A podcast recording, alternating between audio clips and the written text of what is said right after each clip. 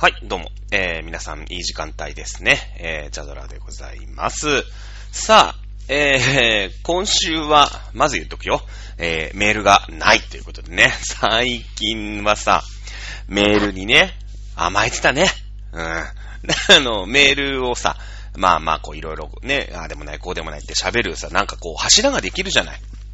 ね、メールがないっていうことね、残念でした。まあ頑張って喋ることを探していかなくちゃいけないんですけども、皆さん、ね、えーいい時間帯でしょうかね。えー11月が今日が18、19、20かな。あのーアメリカのね、大統領選挙も、もうあれでしょ？なんか落ち着いてきちゃったでしょ？なんか、決まらないってことがもうみんな落ち着いてきましたよね。そして、えー日本のマスコミがほとんどこれについて触れなくなってきま、きたよね。一時期はさ、すごいもうバイデン勝った、バイデン勝ったってわーって報道して、で、次はやっぱりトランプがね、あのーまあ、最高裁まで、こう、これ不正があったんだってね、言ってね、いや、潔くない、ね、えー素直に負けを認めろ、ね、いう報道がわーってあったでしょ？今もうさ、誰も何も言わない、いうターンに入ってきてるわけだよね。これが何を意味をするのかと。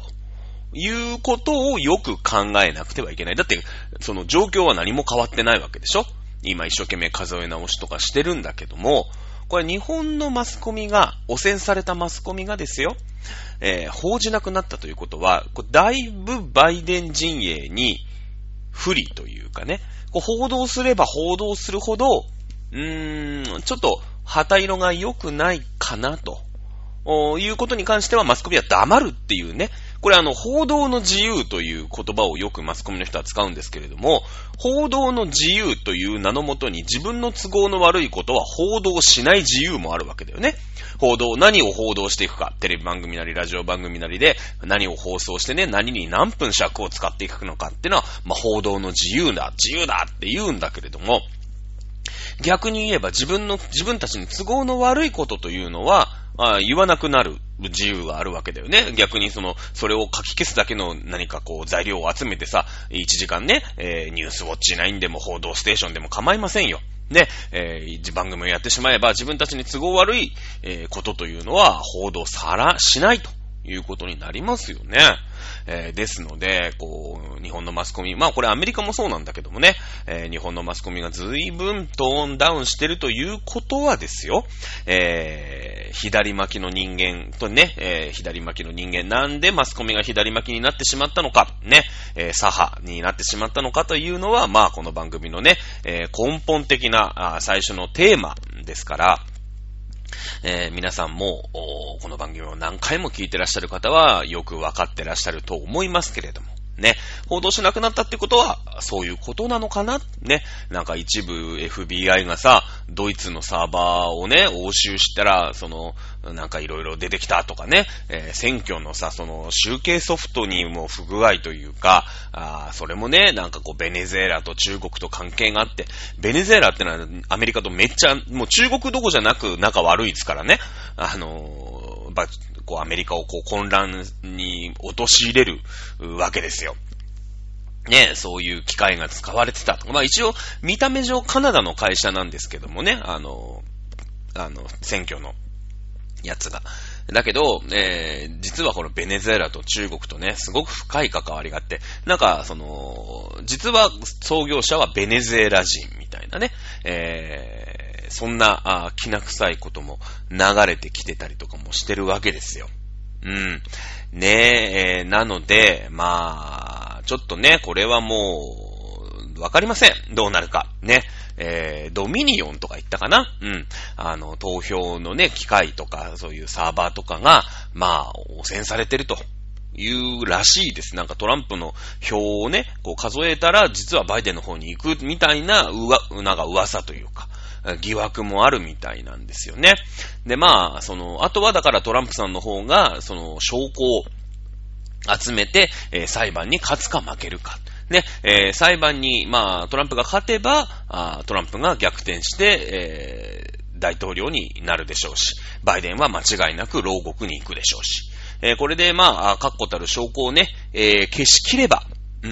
まあ、消し切ればというか、なくてもいいんですよ。もともと何もやってなくてバイデンが勝ったっていう可能性だって、まあ、ないとは僕は思ってるけども、あり、あるかもしれないからね。えー、ない、えー、それは、あの、疑われた方が、うーん、こう、なんていうの、立証責任があるわけじゃないんですよ。あの、疑う方が立証しなくちゃいけないんですね。これね、あのー、なんていうんですか？まあ、裁判沙汰になったりとか、人を疑うときっていうのは、疑う方が、これこれ、これで君たち、君を疑いますっていうのを言わなくちゃいけないんですね。これ、日本のマスコミもね、えー、やらない、やらないというか、これ間違ってるんですよね。疑われたら、疑われた方が身の潔白を示さなくちゃいけない。ね、えー、森友問題、家計学園問題、ま、いろいろありますよね。ね、あの、疑われた方が潔白を証明するって難しいんですよ。これ、魔女裁判、魔女狩りと一緒なんですよね。うん。あのー、お前は魔女だってまず言うわけですよ。家計学園怪しい、桜を見る会怪しいってまず言うわけ。ね。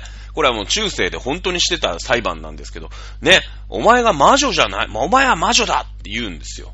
誰かこう、追い落としたい人がいた時にね。で、えー、いや、魔女じゃないと。だって魔女なんていないわけだから、実際問題。でも、中世ヨーロッパでは魔女っていうのが信じられてたわけだよね。うん、得体の知れないものは、あの、もう魔女だったわけ。もう誰かが言い出すんです。お前は魔女だって。ね、言われたらですね、私は魔女じゃない。じゃあその魔女じゃない証拠を見せろ。言うんですよね。うん。そんなことできるわけないじゃない。私が魔女じゃないえー、理理由魔、魔女じゃない証明なんてできない。そもそも魔女なんていないわけですから。ね、一緒なんですよ、これ。あの、森友学園問題、加計学園問題。ね、桜を見る会。まあ、いろいろあるよ。で、やっぱりさ、総理大臣って偉いし力もあるから、忖度ってするよね、だって。うん。俺はね、忖度ってあるもんだと思ってる。もちろん行き過ぎたりとか、そのお金をね、なんかすごい横領したりとか、そういうのはダメだと思うけど、だってそのためにみんなさ、総理大臣になるとか、議員になったりするわけじゃないですか。ね。それをね、なんか、さも悪い、だって、その、世界だ、世界でなんか日本のこととか世界のことってやるからなんかああでもないこうでもないって言うけど、じゃあ、ちょっとしたさ、町内会とか会社とかだって、いや、今日社長が来るからちゃんとやろうぜ、みたいなことあるじゃないですか。ね？忖度ですよ、これって。これ忖度ですよ。忖度以外の何者でもないですよね。ね、あの、社長がさ、僕もね、スーパーマーケットに勤めてるんですけど、まあ、社長なりさ、会長なりが、まあ、何年に一回ぐらい、こう、お店に来たりするわけですよ。ね、そうすると、まあ、綺麗事を並べてね、いや、頑張ってます、売れてますってやるわけじゃん。ね、気持ちのいい、こう、報告をしてね、だって力がある人たちだもんだって。それ忖度だよね。うん。まあ、忖度ってあるもんだと僕は思ってるから。大体ね、左巻きの人っていうのは、そういう、なんていうの、綺麗事は、すごい得意なんですよ。うん。そもそもね。で、綺麗事イコール全部、もう綺麗なことが世の中素晴らしいっていう、う感じなんだよね。だから、その、例えば、まあ、テレビとか芸能界とか芸能人ってのは結構左巻きになっちゃう人の方が多いんですよね。なんでかっていうと、やっぱりさ、そういう汚い、えー、ところっていうのは、一般、一般の人にこう、顔が売れてる人っていうのは、言い出しづらいよね、やっぱりね。うん。うん、まあ、例えばその、だって、なんていうの？まあ、綺麗事を言うようだけど、そりゃ、えー、ただじゃあ地球温暖化。ね、今、例えばバイデンは、えー、クリーンニューディールってってね、もう極端な、あ環境を守る方にシフトします。ね、えー、いう風に言ってるんだけど、実際そんなこと無理なわけよね。ね、今実際こう化石燃料をさ、いっぱい使って、アメリカっていう経済が成り立ってるわけじゃない。だけど、まあ、本音というかさ、その、建前を言うとすれば、ね、えー、それはクリーンなエネルギーで世の中回ってる方がいいわけ。いえ、いいよね。当然いいよね。ね、環境に優しいです。ね、環境に、を保全する方に私は全力を尽くしますって言った方がさ、なんか聞こえはいいじゃない。ねだけど、じゃあ、綺麗事は言うの？どん、いろんな方向に綺麗事が言うから、後でボロが出る。あの、左巻きの人って。民主党とか特にそう。まあ、日本で言うと立憲民主党とかね。うん。いや、例えば無駄遣いをさ、減らしましょうって言って、事業仕分けやりましたよね。蓮舫さんとかやりましたよね。うん。蓮舫さんとかやったんだけど、いや、確かに、ね、そういうコンクリートから人絵じゃないけど、無駄遣い。まあ、無駄っちゃ無駄なのかもしんない。削れるところある。ね。ヤンバダムとかもそうだけど、あれもヤンバダムもでっかいダム作るんだけど、これやめましょう。ね、民主党政権ですから、工事ストップしたんです。お金出さない。ね。だけども、おととしだったかな。東京の大大水害、台風が来た時に、えー、東京の街を水害から守ったのは、実は、と、その後ね、えー、民主党政権悪夢の10年間の後、ね、えー、まあ、安倍さんの時代になってさ、自民党政権になって、ヤンバダムは復活したんですよ。工事が。ね。で、なんとか特艦工事で、まだ試験運用とかしてる最中なんだけど、もう東京にすげえ雨が降る。このままだと大洪水になるっていうから、せーの用意ドンでね、ヤンバダム使ったんですよ。うん。それで、こう、水害避けられたりとかしてるん。ね。えー、とかさ。じゃあ、その、アメリカの民主党だけど、じゃあ、ね、グリーンニューディールっていう政策があって、まあ、わかんない人は調べてもらえばいいんだけど、じゃあ化石燃料も使わない、もうね、代替エネルギー、ね、自然エネルギーで全部やります、クリーンな世の中を目指します、言うけどさ、それは聞こえはいいよ。じゃあ、だけども、じゃあそれをアメリカという国家が今の生活のレベルを維持するエネルギーが維持できるかって絶対維持できないんですよ。絶対に維持できないの。じゃあ、例えば1900年とかね、1850年ぐらいの生活レベルに戻しますか？エアコンもない。ね、夜も電気つかない。街は真っ暗。車も乗れない。馬車だよ。うん。さ、ね、大草原の小さな家みたいなもんで馬車で移動。こんな世の中に今なりますか？アメリカさんって。ならないんですよ。そんなことはでも一切考えない。ね？郊外はダメだ。いや、ダメなんだよ。ダメなんだけど、ダメな中でなんとかね、こう、排出ガスを少しでも少なくなるエネルギー革命とかをしてって、こう、やっていくっていうのが本来の姿じゃないですか。日本だってそうだよね。それは環境問題にいい方がいいに決まってるよ。石炭どんどん燃やしてね、その、まあ地球温暖化ですか？そういったものがない。えー、地、地力、地力エネルギーにしましょうとかさ、波力エネルギーとかね、えー、風力エネルギーとかにしましょう。それはいいけど、じゃあね、月々の電気代、僕もまあ大体ね、えー、僕は東京電力さんに払ってますけど、月5000円ぐらいですよ。3万円になるよね ?3 万円になるんですよ。それじゃあ皆さんね、いやまあほら、ね、コロナで大変な時にね、減税だとかやってる時に、いや、あのー、環境に優しいんで、えー、自然、ね、再生可能エネルギーに変えます。ね、なりますよ。そしたら、でも、電気代は、まあ、普通5000円ぐらいのところは、3万円になるけど、しょうがないよね。これしょうがないかな。っていう話なんだよね。結構ね、その口当たりのいいことを左派の人ってのはボンボンボンボン言うんですよ。環境には優しい方がいいよね。女性も、進出できた方がいいよね。ね。言うわけ。だけども、その裏にある現実っていうのを全く見てないわけだよね。うん。いや、別にほら、クリーンエネルギーのがいいとは思うけど、俺、あの、電気代が5万円になっちゃったらね、ちょっとなって思うよね。この民主党政権の時に、その、再生可能エネルギーだなんだって言ってさ、こう、いろんなところにでっかいね、太陽電池のパネルを置いて、まあ、その電、それで作った電気は東京電力、まあ、電力会社が、今のね、既存の電力会社が買うみたいな仕組みを、まあ、作ったんだけど、買わなきゃいけないみたいな仕組みを作ったんだけど、結構高値で買わされてるんですよ。やればやるほど損するんだってあんなちょろっとさ、太陽電池ペッペッペってなんかの、農地のね、跡地かなんかに置いたってさ、大した電気生まれないじゃない。で、その割にこう電池いっぱい作ってさ、お金すげえかかるんだけど、それがまあね、えー、再生可能エネルギーだからって、それは大事な取り組みかもしんないけど、でも電気代上がるんだよね。うん。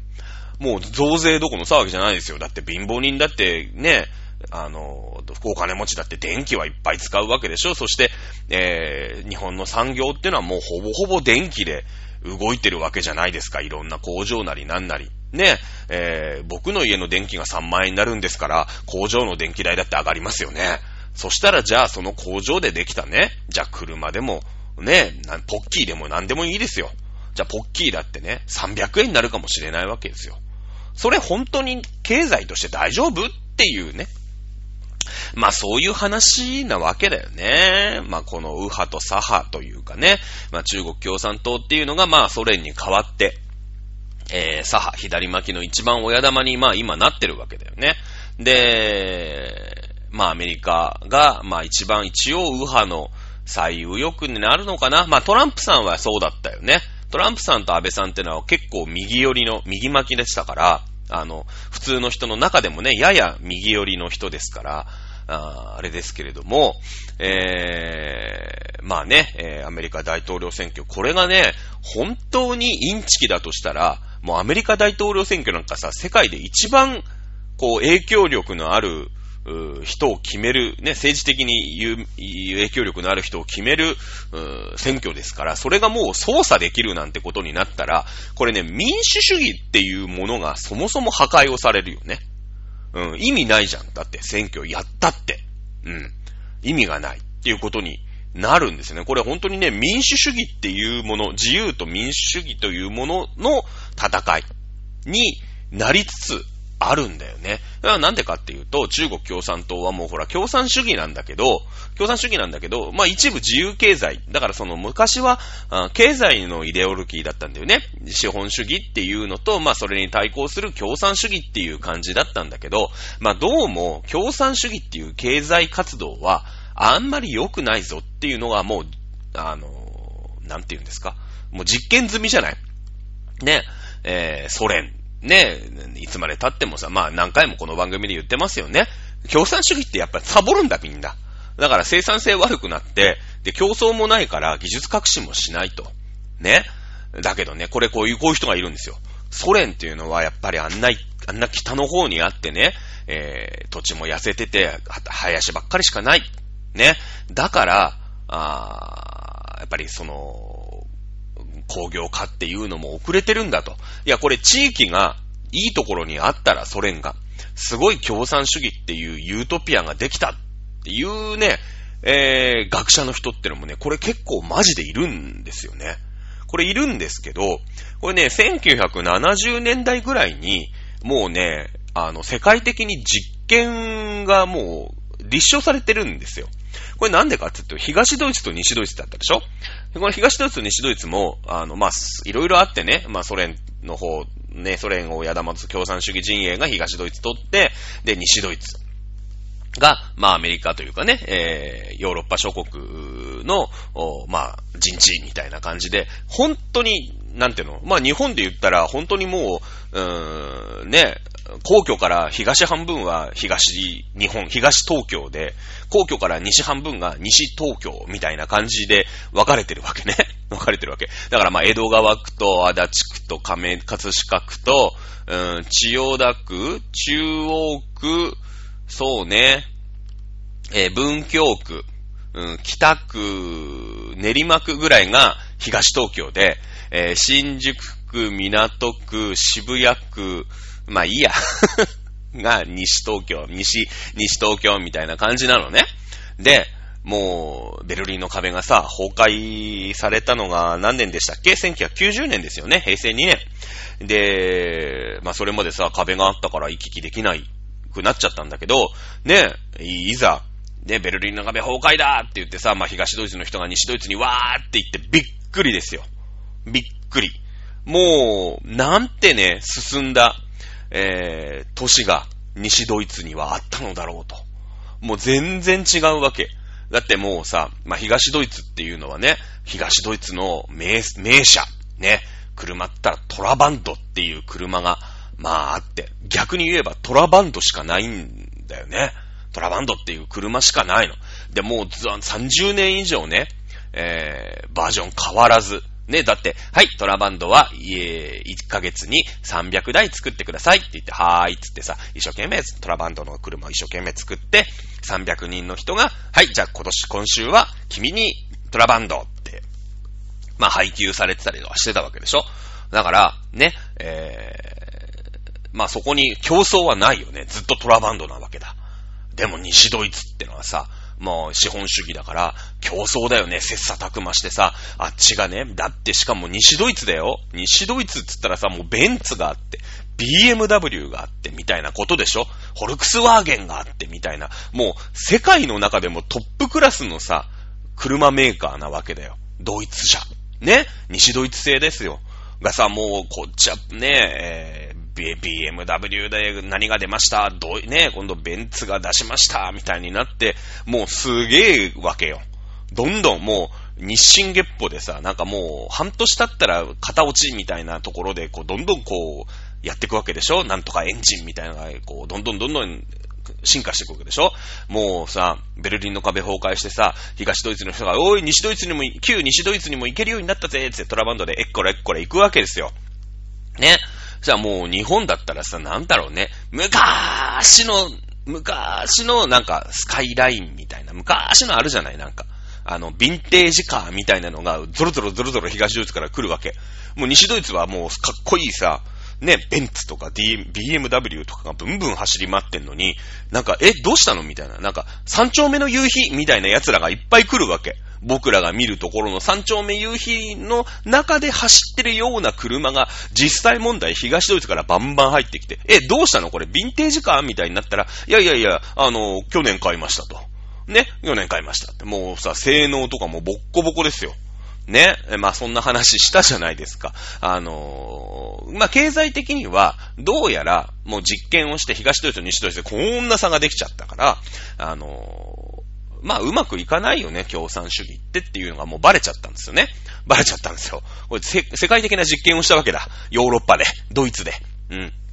で、えー、じゃあ、でもさ、やっぱ自分たちのアイデンティティってのがあるじゃない。これがだから共産主義っていう名の一党独裁ですよ。一党独裁。ね。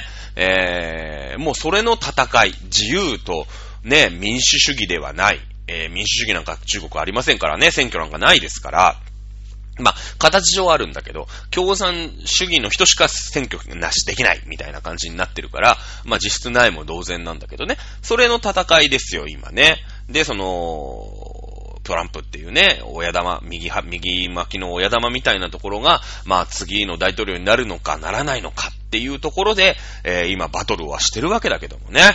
えー、まあどうなることやら、まあインチキしてるんじゃないかと僕は思ってるけど、これインチキがもしね、バレちゃったら、いやもう本当に民主国、民主主義って何？って、えー、簡単にね、その、まあ、その機械とかを入れ替えたら、その民主主義っていう根幹がそもそも崩壊するよね？っていう、まあ、話になってきちゃうんだよね。はい。ということで、まあ、これでね、20分以上喋っちゃったんで、今日ね、別にそれが喋りたいわけじゃないんだよね。えー、前回のメールでですね、まあ、ここ、お、金だって30年で、えー、国名が変わったところ、ね、どこですかっていうメールを紹介したじゃないですか。まあ私ね、歴史と現代社会は得意なんですけど、実は、地理ってめっちゃ苦手なんですよ。まあ、勉強したことがないの、ちゃんと。で、その世界中旅をしますよとかっていうのもあんまりしたことがないというか、一回も海外に出たことがない。パスポート持ったことがない。ね。えー、国内旅行のが好きなんだよね。国内旅行のが好き。日本大好きだから。うん。で、チリってあんま好きじゃない。わかんない。ね。知識もあんまりない。だから調べたんです。この前回のメールいただいて。で、えー、まあ、いろいろ調べていった。でもさ、チリもそうやってチリとしてこう、なんていうの、なんていうの、こう、いろんなあってね、国が変わったなんだったりっていうところは、歴史じゃない。ね。だから、まあその、ここ30年間で、まあ何がね、えー、世界、まあ日本を中心に起きてきたのかというのをね、チャラチャラチャラチャラっと、ここで振り返っていくとなんか流れみたいのもわかるかなというので今日は喋っていきたいなと思います。さあ、えー、行ってみましょう。お茶戸塾。えー、平成30年間、ざらっと振り、茶戸、お茶戸さんなりに振り返ってみようのコーナー。はい、ということでね。えー、昭和から平成に変わったね、小渕恵三さん、当時官房長官ですけどもね、平成でありますってね、やったのが1989年ですね。えー、まあ、昭和天皇がね、ご、ご崩御されまして、まあ、あの、今回みたいにね、あの、天皇さんが生きてるうちに、こう、やっぱりほら、長い、長生きだからさ、やっぱりね、ちょっと辛くなってきちゃうじゃない？だから、まあ生きてるうちにね、こう、言言が変わるなんてのは今回がまあ初めてで、えー、昭和天皇がですね、えー、っと、1月7日かな、えー、ご崩御、まあ亡くなられてですね、えー、平成という風になりました。ね。えー、だから1月7日までしか、昭和64年ってのはなくて、で、7日間だけ、で、しかも三が日お休みでしょ？だから3日間ぐらいしか、あの、効果を製造してなくて。だから、昭和64年って、3日間ぐらいしか効果を製造、鋳造してないのね。だから、あの、64年の効果は結構貴重で、高いらしい、ね、いうことでございます。まあ、実はね、えー、正月のうちに亡くなってったらしいんですけど、っていう噂もあるんだけどね。なんかやっぱりほら、お正月ってそういうさ、お祝いムードだから、まあ、なんていうの？お正月明けの7日まで、えー、に、7日に亡くなったっていうことにね、えー、してるという説もあるんですけど、私はあんまり詳しくございません。はい、えー、平、えー、だからまあ、明けて平成元年、平成1年ですね。えー、平成1年何があった？これでね、天安門事件。これはね、えー、大した事件ですよね。まあ、その、まあ、その、なんて言うんですかね。えー、冷戦が終了したのが約、この、ここなんですよ。ここ。まあ、マルタ会談っていうね、えー、まあ、ブッシュ大統領とゴルバチョフ大統領、これ、ソ連がね、ゴルバチョフ大統領がまあ、会談をしまして、まあ今までマジで喧嘩してたけども、まあちょっと仲良くやろうよと。ね、えー、ソ連も共産主義ももういっぱいいっぱいだわと。ちょっと、ね、バチバチコン喧嘩してたけど、うまいことやろうぜっていう、まあ、マルタ会談っていうのがありまして、冷戦の終了したのが平成、えー、元年。そして、天安門事件っていうのが起きました。これは中国ですね。えー、やっぱさ、その、共産主義の親玉が、ね、解散しちゃったから、いやいやいや、つってさ、その中国も、いやいや、これ、ちょっと自由解放するべきなんじゃないか、みたいなね、機運がやっぱ高まるよね。だってソ連親玉がさ、いて中国はもうナンバー2みたいなとこでさ、もういたわけなんだけど、親玉が、いやもう解散してアメリカと仲良くしますみたいなね。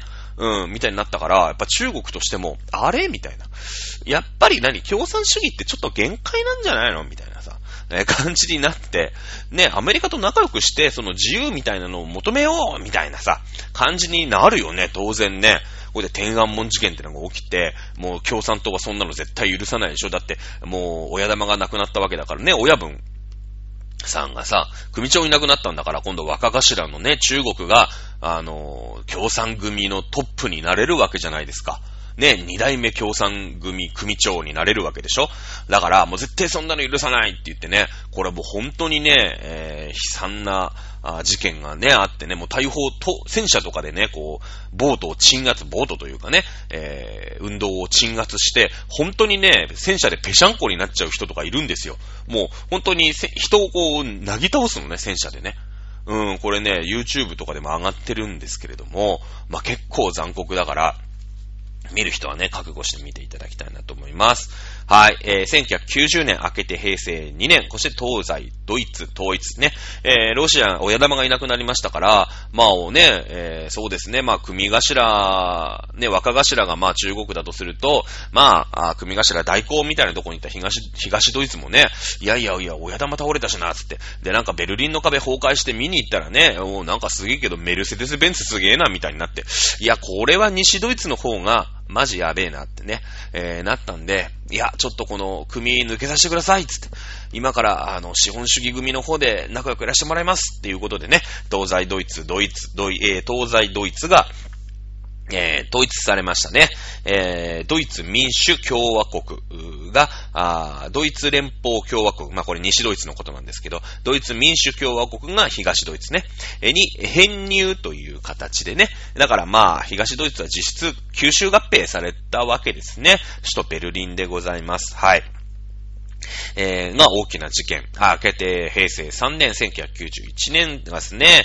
えー、この間のね、前回の放送でも言いました、ユーゴスラビア連邦。そしてこれがですね、もうなんか言ったでしょ？ね、二つの言語なんたらかんたらって言いましたよね。えー、と、クロアチア、そしてスロベキアという二つの国がですね、もう一緒にやるのやめますわって言って、えー、独立をしました。ね、え、クロアチア共和国とスロベニア共和国というのに、えーまあ、独立をしたのが、あ1991年。だから、まあ、1989年、1990年、まあ、1989年か。いや、マルタ会談で、ちょっとね、冷戦を終了しようっていうことで、まあ、親分同士がちょっと仲良くなりつつあったわけですよ。ね、共産主義の親玉ソ連、まあ、ロシアね、ソ連と、アメリカが仲良くしつつあるとさ、その下もちょっとこう、独立しようとか自由を勝ち取ろうみたいな空気がやっぱ出てくるわけ。そうするとやっぱり今までね、親、親分に従ってた人たちが、まあ、ちょっとね、こう、離反したってするよね。それがまあ、この辺の平成3年の、この辺の時期だよね。うん。えー、で、ま、まだソビエトなんだけどさ、で、ソビエト連邦で、えー、クーデターが起きたりとかして、まあ、失敗はしたんだけれども、ソ連邦っていうのがもういよいよね、今度クーデターってことはさ、軍事力、えー、すら、あもうちょっとね、えー、親分から離れつつあったということになりますよね。うん。そしてまあソ連が崩壊されました。ね、えー、バルト三国の独立が認められて、まあ、他の共和国、この昨日この間いっぱい言いましたよね。キルギスだの、なんかグルジアだの、なんだろかんだろっていっぱい言ったと思います。はい。えー、この辺が徐々に独立をしていくことに、なります。で、え12月26日、ソ連邦、ね、ソビエト連邦というのは消滅して、えー、独立国家共同体ということになるわけですね。はい。まあ、この辺がまあ、なんて言うんですかね、雪解けとでも申しましょうか。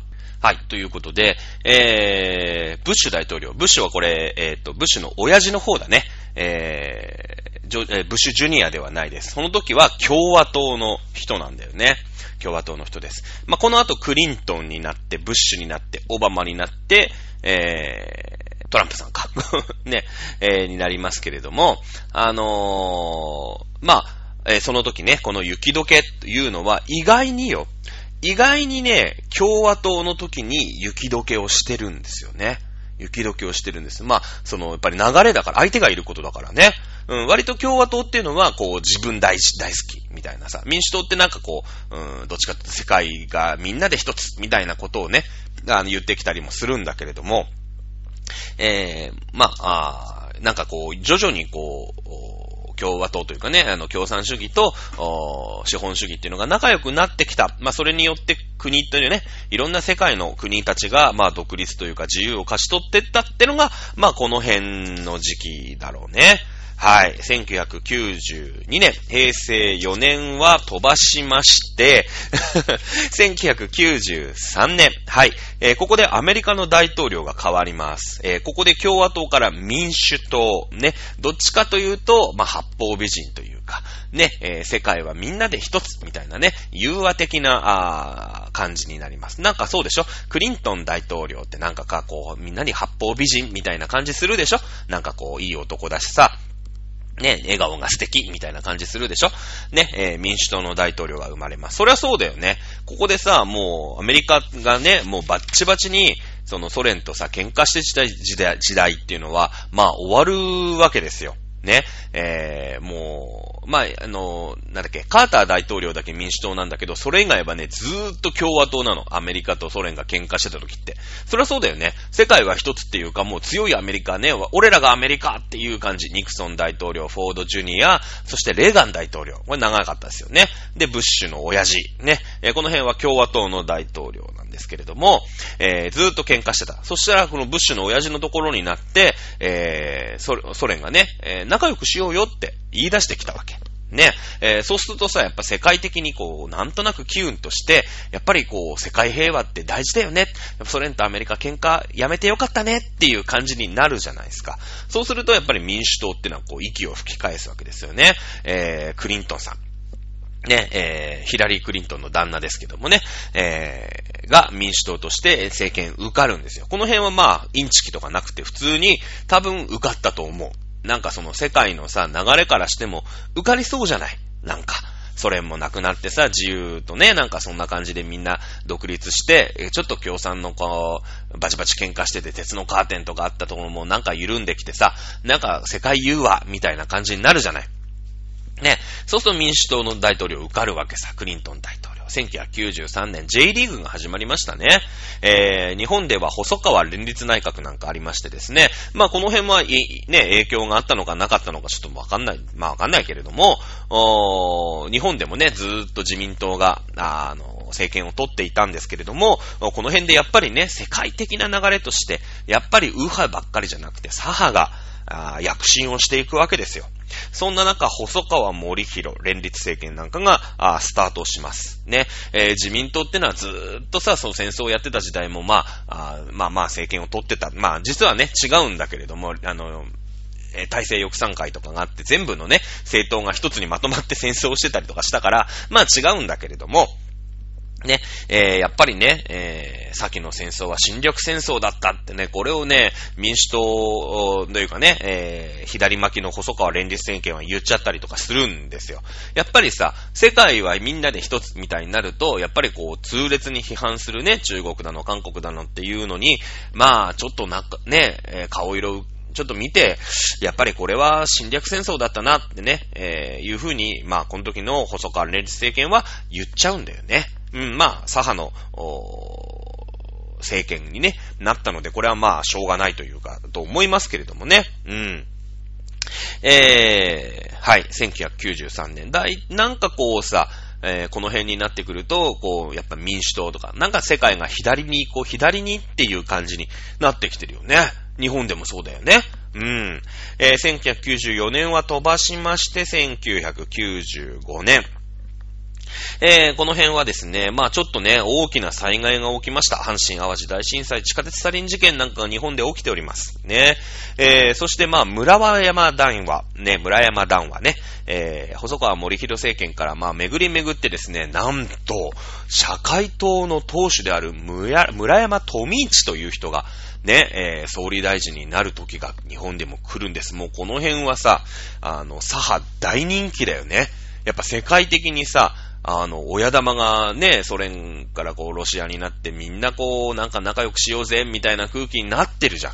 で、クリントン大統領も今までね、ブッシュの親父の共和党がバチバチ喧嘩してたんだけど、いや、や、やめようって、こう、なんか世界平和だね、みたいな感じになってきて、で、こう、ちょっとこう、全体的に腰抜け、みたいになってくるじゃないですか。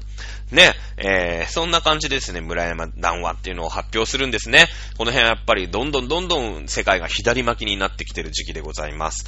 日本は、日本は過去の遠くない時期、国策を誤り、多くの国々、とりわけアジア諸国の人々に対して多大なる損害と苦痛を与えた。痛切な反省の意を示し、あ表し、心から終わり火の気持ちを表明するっていうのが、まあ、村山談話という風になっておりますけれども、まあ、世界の人たちにね、特に中国、韓、国、この辺に、もうお詫びお詫びのお詫び倒し、みたいな感じになっていくわけでございます。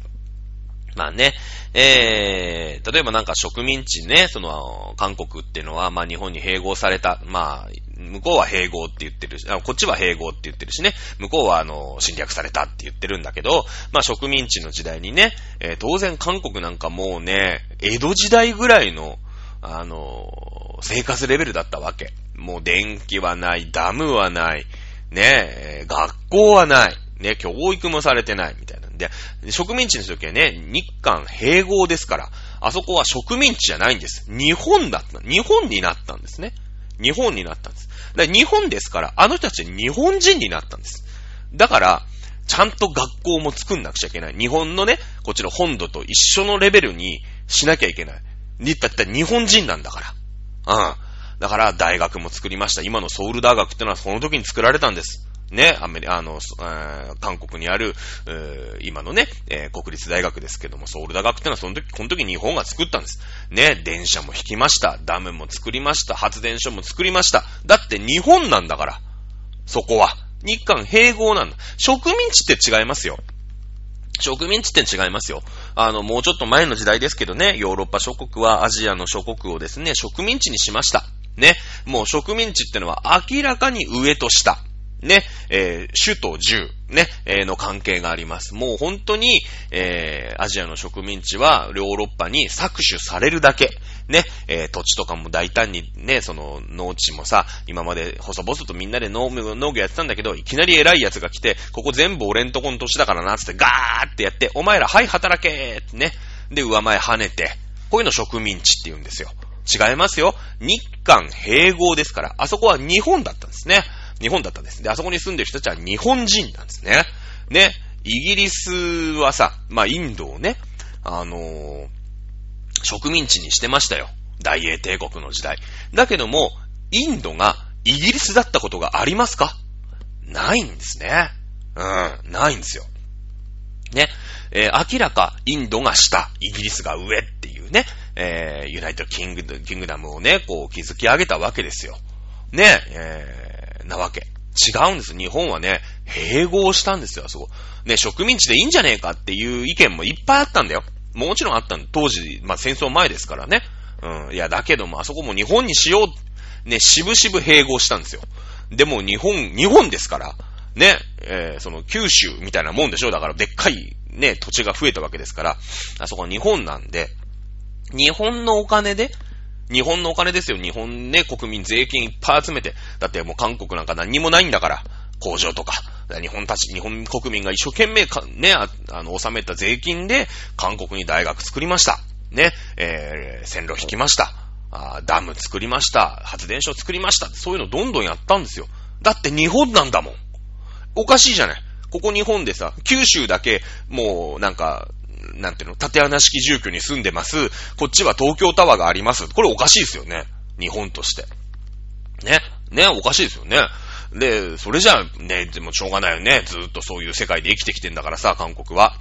もうしょうがないから併合してね、あそこ日本にしよう。ね。じゃあ日本国民悪いっつって。ちょっとあいつらもう本当に遅れてるから、ちょっと日本の税金向こう使うぞ。めっちゃ使ったんですよ。本当に。えー、日本にかけたお金の3倍ぐらい使ってたんじゃないかな、確かね。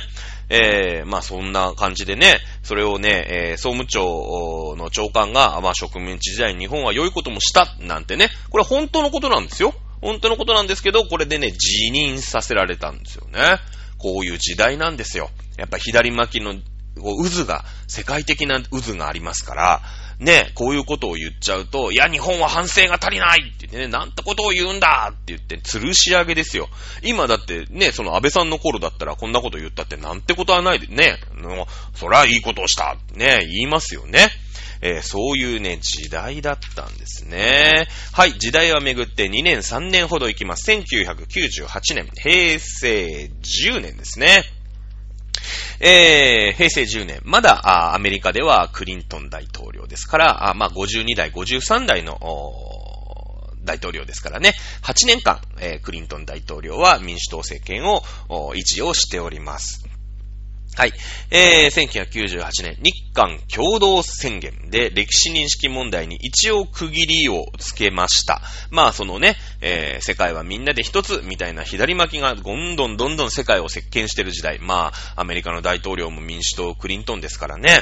えー、まあ、日韓共同宣言。まあ、一応ね、えー、もうずーっと前に、片付いてるんですよ。日韓請求権協定ってね、1960年代にもう片付いてるんですけど、まあ、しょうがないから、もう一回ここでね、日韓共同宣言っていうのをまあ一回出してて、ね、まあまあ悪かったねと、まあもう一回ここで一回余るし、ね、賠償金も一回これ払うんで、もうこれでチャランしてくれと、ね、えー、言ったんですよ。で、これをまた蒸し返してるのが最近の徴用工問題であり、ね、日韓、あの、あれですよ、慰安婦問題でありっていうこと。何回謝ったって、もう韓国はね、あの、むしり取るだけもうヤクザみたいなもんですから、むしり取るだけむしり取る。ね。で、やっぱ戦争したのはさ、日本が戦争したのは戦争してます。ただ、戦争が犯罪じゃない時代に戦争してますからね。言うときますよ。アメリカだって、フランスだって、イギリスだって、イタリアだって、どこだって戦争してるわけですから。ね、えー、第二次世界大戦後に戦争したのは、これは悪になりましたけれども、世界的にね、ルールとして。だって、ね、それまでなんかもう、どこかしこ行ったって戦争の歴史なわけでしょ？ね、戦争は犯罪じゃなかったんですからね。なのにね、もうしょうがないから謝ってるわけですよ。あうだこうだうるさいし。まあ、その世界中左巻きのこう状態でしょ？だからまあ、ちょっと日本謝ったら？っていうさ、まあいろんな圧もあるじゃない。まあ謝ってるわけですよね。で、さらに蒸し返してきて、まあ、その、その時っていうのはさ、トランプさんだったよね。で、安倍さんでしょ？もう右巻きも右巻きじゃない。ね。だから、もうさ、ブチ切れちゃったんですよ。最近ね。もうまた行ってきてんぞ、つって。その時のはさ、トランプさん右で、右巻きだし、安倍さんも右巻きでしょ？だから、ね、その、日韓請求権協定で、もう、チャラになったのに、日韓共同宣言までさせられて、じゃあもうこれでチャラねって言ってるにもかかわらず、またね、徴用工問題でね、現金化差し止めとか言ってきてるわけですよ。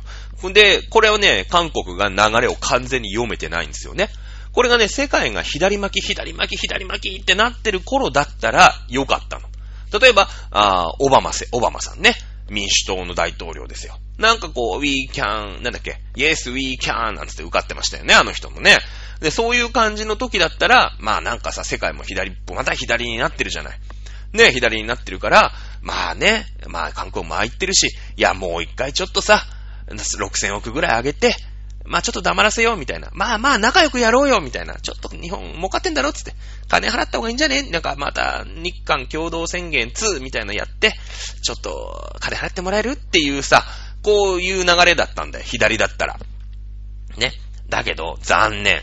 ね、日本の中でも特に右巻きのね、安倍大統領、安倍さん、安倍大統領じゃない、えー、安倍首相と、で、ドナルド・トランプっていう、もうアメリカの中でもね、もう右も右の大統領が世間、世界にいたわけでしょ？で、それで、安倍さんとトランプさん超仲良しでさ、ね、もう、中国と韓国マジめんどくせえなっていう感じの時に、ね、こう、徴用工問題とか蒸し返してきたわけですよ。あの、ムン、ムンジェインがね。うん。もう全然空気読めてないんですよね。全然空気読めてない。うん。まあそんな、そんな感じですね。そんな感じ。えー、はい。えー、1999年、えー、まだクリントン大統領ですね。えー、国語国家法、ね、国旗国家法が成立します。日の丸君が代が、日本に正式な国旗、そして国家となりますということで、この辺でね、ちょっとまた旗色が変わってくるんですよ。はい。えー、というのもですね、実は、まあさっきからアメリカの大統領ばっかり言ってますけども、1996年、まあこれのね、ちょっと前からですけども、ここで、えー、村山富一のですね、えー、まあ日本社会党の委員長だったところのからですね、また選挙やったら今度橋本龍太郎、ね、えー、自由民主党の総裁でございます。ここでだから政権が変わったんですよね。えー、橋本龍太郎。これがまたね、えー、右の右なんですよね。この人もまあ、まあまあの右の右なんですよ。で、この中でね、じゃあ、その、やっぱりさ、今まではなんかね、あの、あでもない、こうでもないって言って、まあ、アメリカの大統領もクリントンだし、あの、中国、韓国、ああでもね、こうでもねって言ってきたらペコペコしたけど、いや、それってどうなのと。いや、ちゃんとしないとダメじゃない？日本っていう流れ。だ日本がここで左の渦から右の渦に変わった瞬間だよね。これ変わった瞬間ですよね。えー、橋本龍太郎さんという人が大、あの、首相になりまして、これでね、えー、日の丸君が代。これね、ずっと言えなかったんですよ。日の丸君が代がね、国家だ、国旗だってなったらね、あんなのは、なんか、愛国心を煽るんじゃないか、みたいな感じだったんですけど、左巻きの時は、ね、やっぱこれ人と左巻きやりすぎだなと。ね、いうことで右巻きでね、頑張って、えー、これをね、国家、国旗法、国旗国家法かな、あを成立させました。ね。えー、その時の都知事、ね、都知事になったのが石原慎太郎。この人もまあ右だからね。だからもうさ、こう、ね、洗濯機、昔の洗濯機みたいにさ、こう右にぐるんぐるん曲がってる時と左にぐるんぐるん回ってる時のこの渦の感じってあるじゃない。ね、昔の洗濯機だよね。洗濯機こうぐるぐるという、まあ今僕の家はドラム式、僕の家はドラム式ですからね、いいんですけれども、ね、その感じ、ね、あ日本がこう、なんか右に回ってきてるな、みたいな感じをかん、ね、あの、なんとかこう思っていただけると大変ありがたい。はい。えー、2000年になりました。平成も12年経っております。ね。えー、三国人。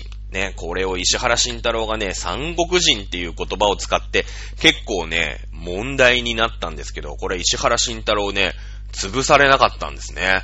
三国人って言葉は実際あったんだね。これ三国人って言葉知らない人のために簡単に解説をしておきます。これまあいろんなね、えー、波紋を呼んでしまうんで、うっすらにしておきますけれどもね。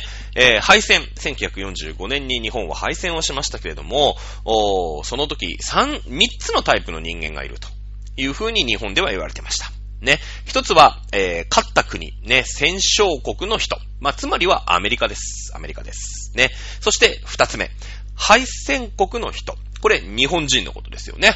えー、まあまあ、あの、日本の中での話ですよ。別にドイツとかイタリアとかも一応負けましたけど、まあヨーロッパのことは置いといて、日本の話です。ね。えー、そして、どちらにも属さない人っていうのがいました。これは日本人でもアメリカ人でもない人です。これを韓国人、朝鮮人のことです。ね。言います。このことを言います。なぜか。日本人だったんです。朝鮮人、韓国人は。だって、韓、に、えー、と、韓国併合してるでしょ？日韓併合してるでしょ？だから、あそこは日本であり、日本人だったんです。だけれども、やっぱり、じゃあ、ピュア、ピュア日本人かって言ったら違うよね。たかだか、そうだな、50年ぐらいかな ?30、37年かな？えー、ぐらい、こう、併合してる時に日本人ってなっただけで、まあ、まあ日本人の中でも日本人ダッシュみたいなもんだよね。ね。だから日本人だとしたら一応敗戦国なんだけど、まあ戦争も含めてね、日本が、まあ、あまあ植民地なのか、併合なのかわかんないけど、一応日本人にな、ならされてさ。で、まあ日本人じゃなくなったわけだよね。朝鮮人として復活したわけですよ。この人たちを三国人、まあ第三の国の人という意味ですね。いうことになります。そして、えー、この人たちね、意外に、その、まあ日本って敗戦でボロボロになっちゃって、国中焼け野原でしょで、働けるさ、いいお父さんとか、いいお兄さんとかはみんな戦争に行ってるから、まあ、日本にいないわけですよ。いないわけですよ。で、結構な感じで悪さをしたんです、三国人という人たちが。うん。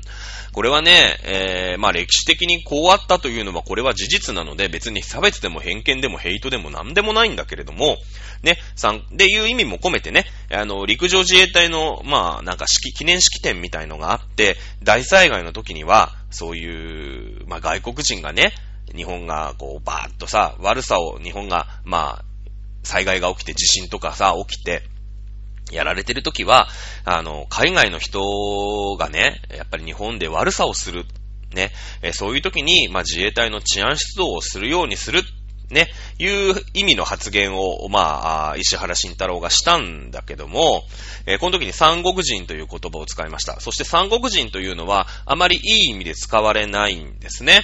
で、戦乱、まあ、戦乱というか敗戦の時の、まあ、日本にさ、いい若者がいなかったわけじゃないですか。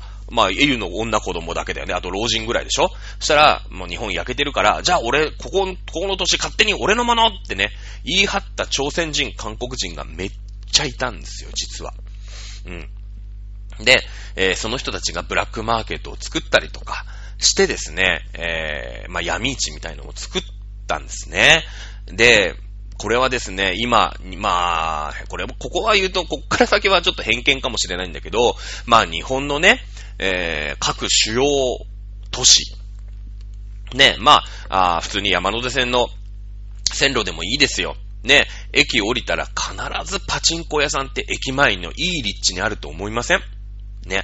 これはですね、パチンコ業界って韓国の業界なんだよね、ほとんど。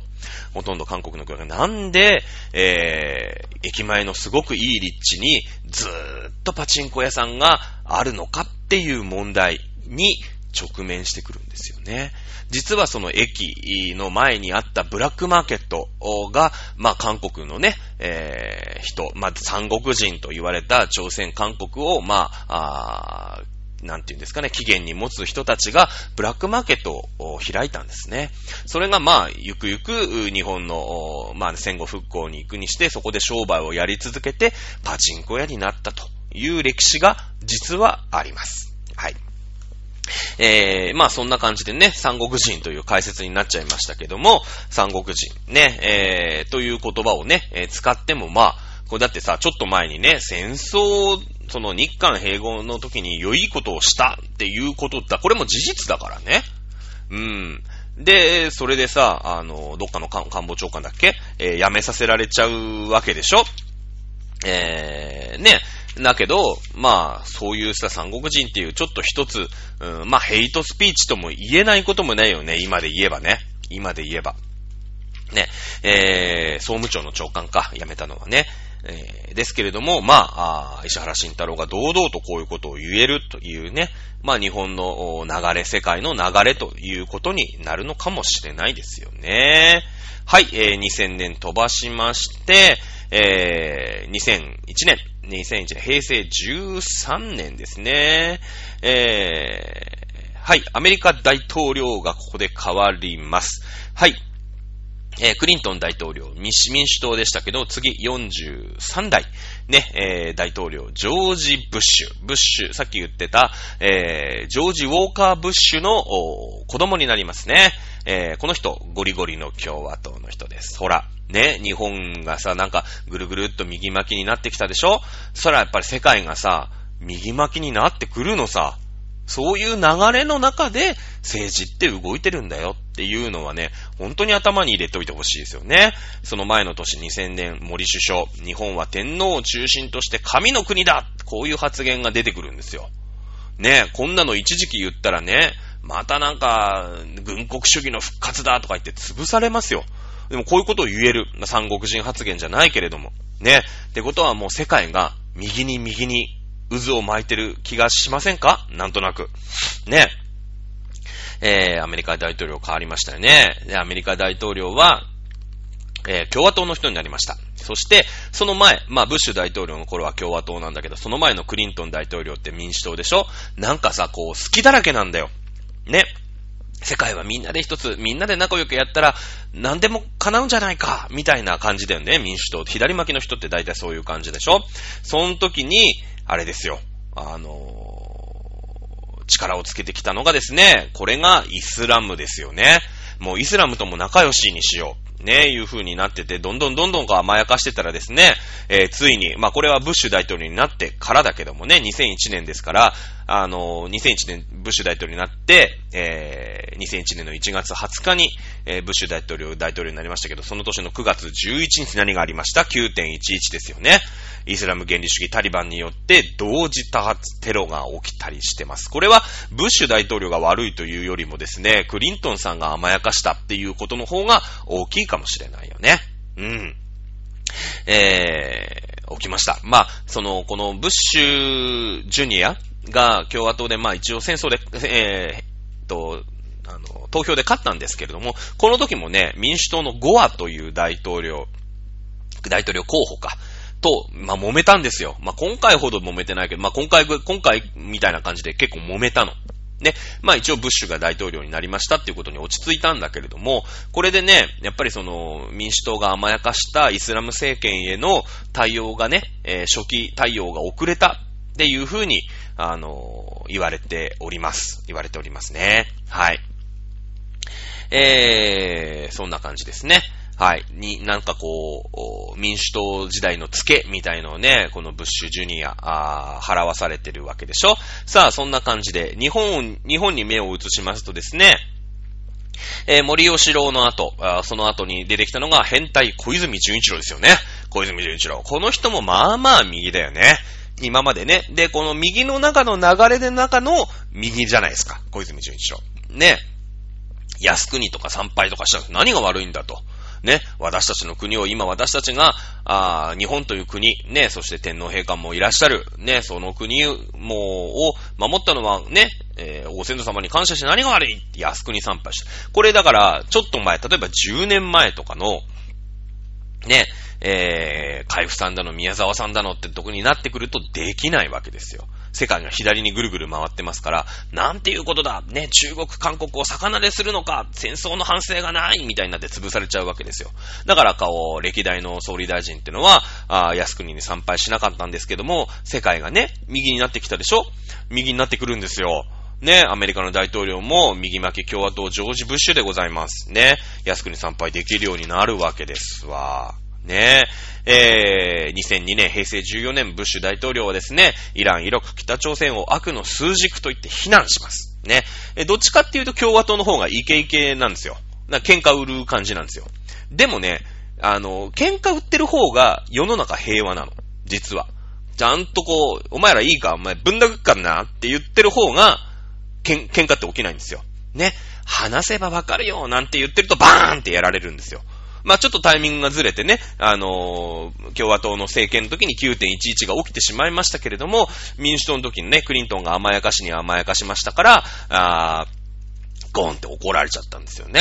うん。はい。平成15年、2003年、えー、北朝鮮、ね、核拡散防止条約から脱体とかね、国際原子力機関の査察 NG なんつってね、えー、この辺でこうやっぱりさ、バチバチと仲良く、ジョージ・ブッシュはね、いろんなところにこう圧力を加え始めてきてるわけですよ。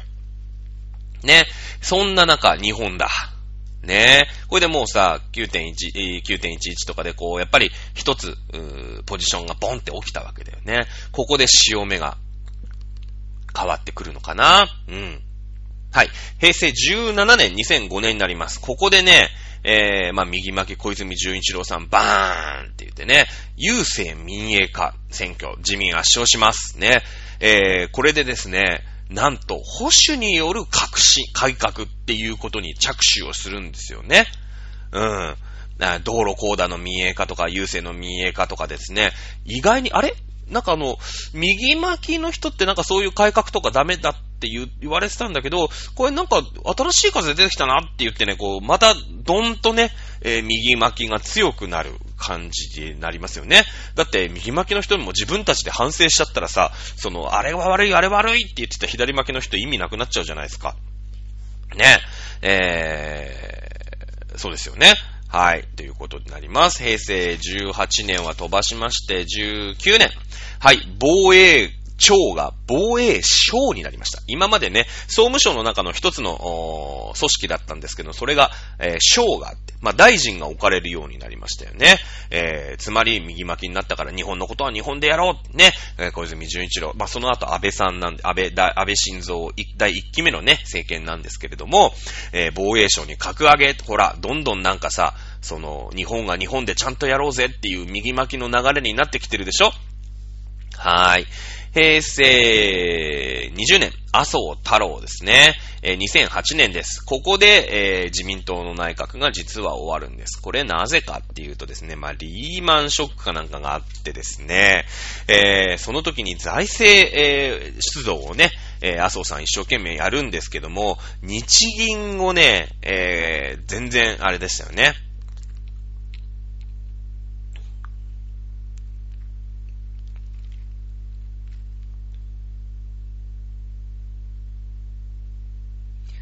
はい、えー、っと、平成20年。で、ここでね、麻生さんが、大、えー、大統領じゃない、総理大臣になって、えー、2009年の9月16日に、まあ、自民党政権というのが、あ一つ終焉を迎えす。ここで、えー、起きたのが、次は、あ民主党政権ですよね。悪夢の民主党政権でございます。3年間ね。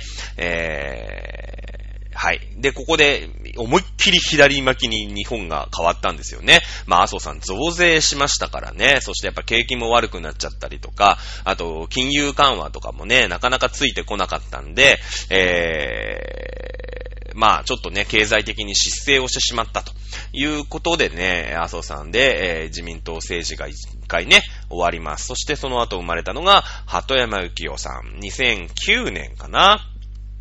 はい、2009年、同時に生まれたのが、バラク・フセイン・オバマでございますね。えー、バラク・オバマ大統領、この人民主党の人なんです。この人の生まれたの2000、えー、大統領になったの2009年なんですよ、実は。えー、鳩山幸夫さん、えー、大統、大統領じゃない、総理大臣になったのはいつですか ?2009 年なんですよね。2009年9月16日なんですよ。もう世界がだから左にぐぐっと回ってくる。いうことの、なわけ。まあなんでかっていうと、ジョージ・ブッシュは、えー、やっぱりね、強いアメリカ、イケイケアメリカで、えー、悪の数十国でね、えー、イラク戦争とか起こしたんですけれどまあ大量破壊兵器が実はなかったよとか、まあいろんなことがありました。で、やっぱりね、喧嘩って良くないよね。ね、えー、いうことで、えー、ね、we, we can, we, なんだっけ 忘れちゃった。あの、I can fly じゃなくて、オバマ政権になります。2009年から2017年まで。まあ、オバマ政権ぐらいだったら覚えてる人もいるかな。えー、そんな感じでございますね。で、ここでもう左巻きに左巻きになってきてるわけ。ね、核兵器のない世界がいいよね、なんていうプラヘ、プラサ、プラハ演説とかもありました。で、だけども弱腰というか、まあ、その言ってることはいいんだけど、実が伴ってないもんだから、この時も北朝鮮なんかは、ミサイルがどんどん発射しますよ。ね、地下核実験もどんどん進みますよ。だってこれさ、ジョージ・ブッシュの時にやったら、もうぶっ飛ばされるわけじゃん。ふざけんなっつってミサイルの一発や二発撃ち込まれると思ってるんだけど、あ、これはオバマになったなと。これ左巻きになってきたから、今地下核実験とかやって核兵器とか持ってっても、実験しても大丈夫だな、舐められてんすよね。完全にだま、ね、あの、舐められてんすよ。ね、えー、で、民主党もさ、その、例えば、沖縄のね、基地の問題。まあ、そりゃ沖縄に基地がない方が沖縄の皆さんにとっちゃいいよね。うん、だから言っちゃうんですよ。最低でも県外なんて言ってね、言っちゃうの。で、あのー、言っちゃうんだけど、その後さ、すぐ政権取っちゃったでしょ？で、鳩山由紀夫、その首相になってんだけど、じゃあできんのかと。ね、その、まあ、脈々とさ、アメリカの傘の下でね、日本っていうのは防衛費にお金をあんまり使わないで、アメリカ軍が守ってくれるから、その、まあ、それがいいのか悪いのか別としてね、そしてアメリカ軍はアメリカ軍で、日本軍が、あの、武器とかね、すごいいっぱい持ってさ、強くなるの嫌じゃん。だって、原爆落としてんだから、日本が強くなったら、絶対仕返しされると思ってるからね。思ってるんですよ。思ってるんですよ。ね、えー、なので、まあわざとね、日本を俺らが守ってやるから、お前ら武器持つんじゃねえよ、ね、言ってたんだけども、えー、ね、最低でも県外なんて言ったんだけども、そんなの無理じゃんだって。だってアメリカに実際守ってもらってるし、その、防衛費にさ、お金突っ込まない予定だ、ね、予定というかお金突っ込まなかったから、日本はあんなに高度経済成長ができたわけ。だっていろんなもん作れるじゃない、その分。軍艦とかさ、あミサイルとかにお金突っ込む分、ダム作ったりさ、発電所作ったりさ、で、鉄道引っ張ったりとかいろんなことができるわけでしょ？その上で今の日本ってのがあるわけだから、まあそういうさ、なんか口約束でね、最低でも県外なんて言って、まあ、できなかったわけで、トラストミーとか言ってね、もうそん、この時も日本とアメリカのあれだからね、民主党同士なのに、あの、日本とアメリカの、うん、仲、もうクソ悪かったんですよ。もうだから民主党ってセンスないんですよ。自分たちと同じ左巻きの大統領がアメリカにいて、自分たちも左巻きで日本の首相なくせに、八方美人すぎて、えー、アメリカにも無視されるっていうもう最悪な時期ですね。この時期が。はい。で、まあ事業仕分けでさ、ヤンバダムとかやったのもこの辺の時期だよね。えー、で、平成の23年、ね、平成23年、2016年、まだオバマ政権ですよ。えー、オバマ政権で、2016年はもう、あれかな、安倍さんに日本は変わりましたね。えー、2011年の3月11日にね、まあ、阪神大、あ東日本大震災がありましたから、まあ、その辺のね、えー、原発の対応だの、なんだろかんだろうって言って、やっぱりね、民主党素人集団だと。ね、いろんなところで、まあ、鳩山、菅、野田と3人やりましたけども、全然ダメだね。まあ、あの、4年半ぐらいでしたかね、4年ぐらいかな。えー、だったねって言って、これもうどうにもならないねって言って、えー、安倍さんがね、2回目の総理大臣になった、なってるわけです。ここで日本が思いっきり右に、えー、ぐるっと、ま、巻くわけですよね、またね。うん。えー、です。はい。で、えー、そんな感じだ。今、平成30年間ズババババババね、すげえはしょって言ったけど、1時間かかってるからね。最後までこれ聞いてる人いるのかどうかよくわかんないけどもね。えー、いうことで、30年間じゃあ振り返ってきたわけだ。ね。じゃあね、このアメリカ大統領、そして、えー、日本のね、えー、総理大臣、まあ、令和になりましてパッと変わったわけなんだけれども、じゃあこの流れをどう読むかっていう話なんですよ。うん。えー、もうさ、バチバチにトランプと中国っていうのはもう喧嘩を始めてます。だから、あに、なんですか、冷戦みたいなもんだよね。冷戦みたいなもんだよね。で、やっぱり仲良くした方がいいよねっていうのがバイデンだ。うん。で、いや、中国ここでのさばらしたらやべえぞ。本気でちょっと一回懲らしめてやんなくちゃいけないよっていうのがトランプだ。で、えー、安倍さんから菅さんになって日本も右がやや緩くなってる。緩くなってる。うん。ね。この流れの中で、じゃあどっちが受かるかな。私の感覚で言うと、まだ中国のさばらしちゃいけないぞ。ね。えー、いう感覚なんで、えー、トランプ応援してます。そんな感じだよね。うん。えー、トランプ応援します。ただそれを世界がどう見るか。まあ、前回のね、放送でも言いましたけれども、いや、いよいよね、ちょっと、やっぱ戦争ってのはまずいぞと。うん。えー、になってくれば、あバイデンいうような感じ。ただね、その、今、そのなんて言うんですか？超限戦って言ってさ、実際陸海空みたいなところで戦う、うわけじゃなくて、そういうインチキというかね、そういう情報戦みたいなところに今、あ戦争がなっちゃってきてて、いや、これがもう中国の攻撃なんだと。大統領選をね、えー、ターゲットにした戦争なんだってことになってくれば、いや、これは戦わなくちゃいけないぞ。ね、えー、いう風にアメリカ国民はなって、一気にトランプを応援するようになるだろうね。はい。ということで、今日は喋りすぎましたね。えー、最後までお付き合いいただいた人、まあ、全世界でね、サム3人ぐらいしかいないと思いますけれども、ありがとうございました。まあ、何回に分けてね、聞いていただけるといいと思います。ということで、えー、今週のお茶道塾、平成30年史振り返り大会ということでお送りしました。それではまた来週何かしらの話題でお会いいたしましょう。それでは皆さん、さよなら。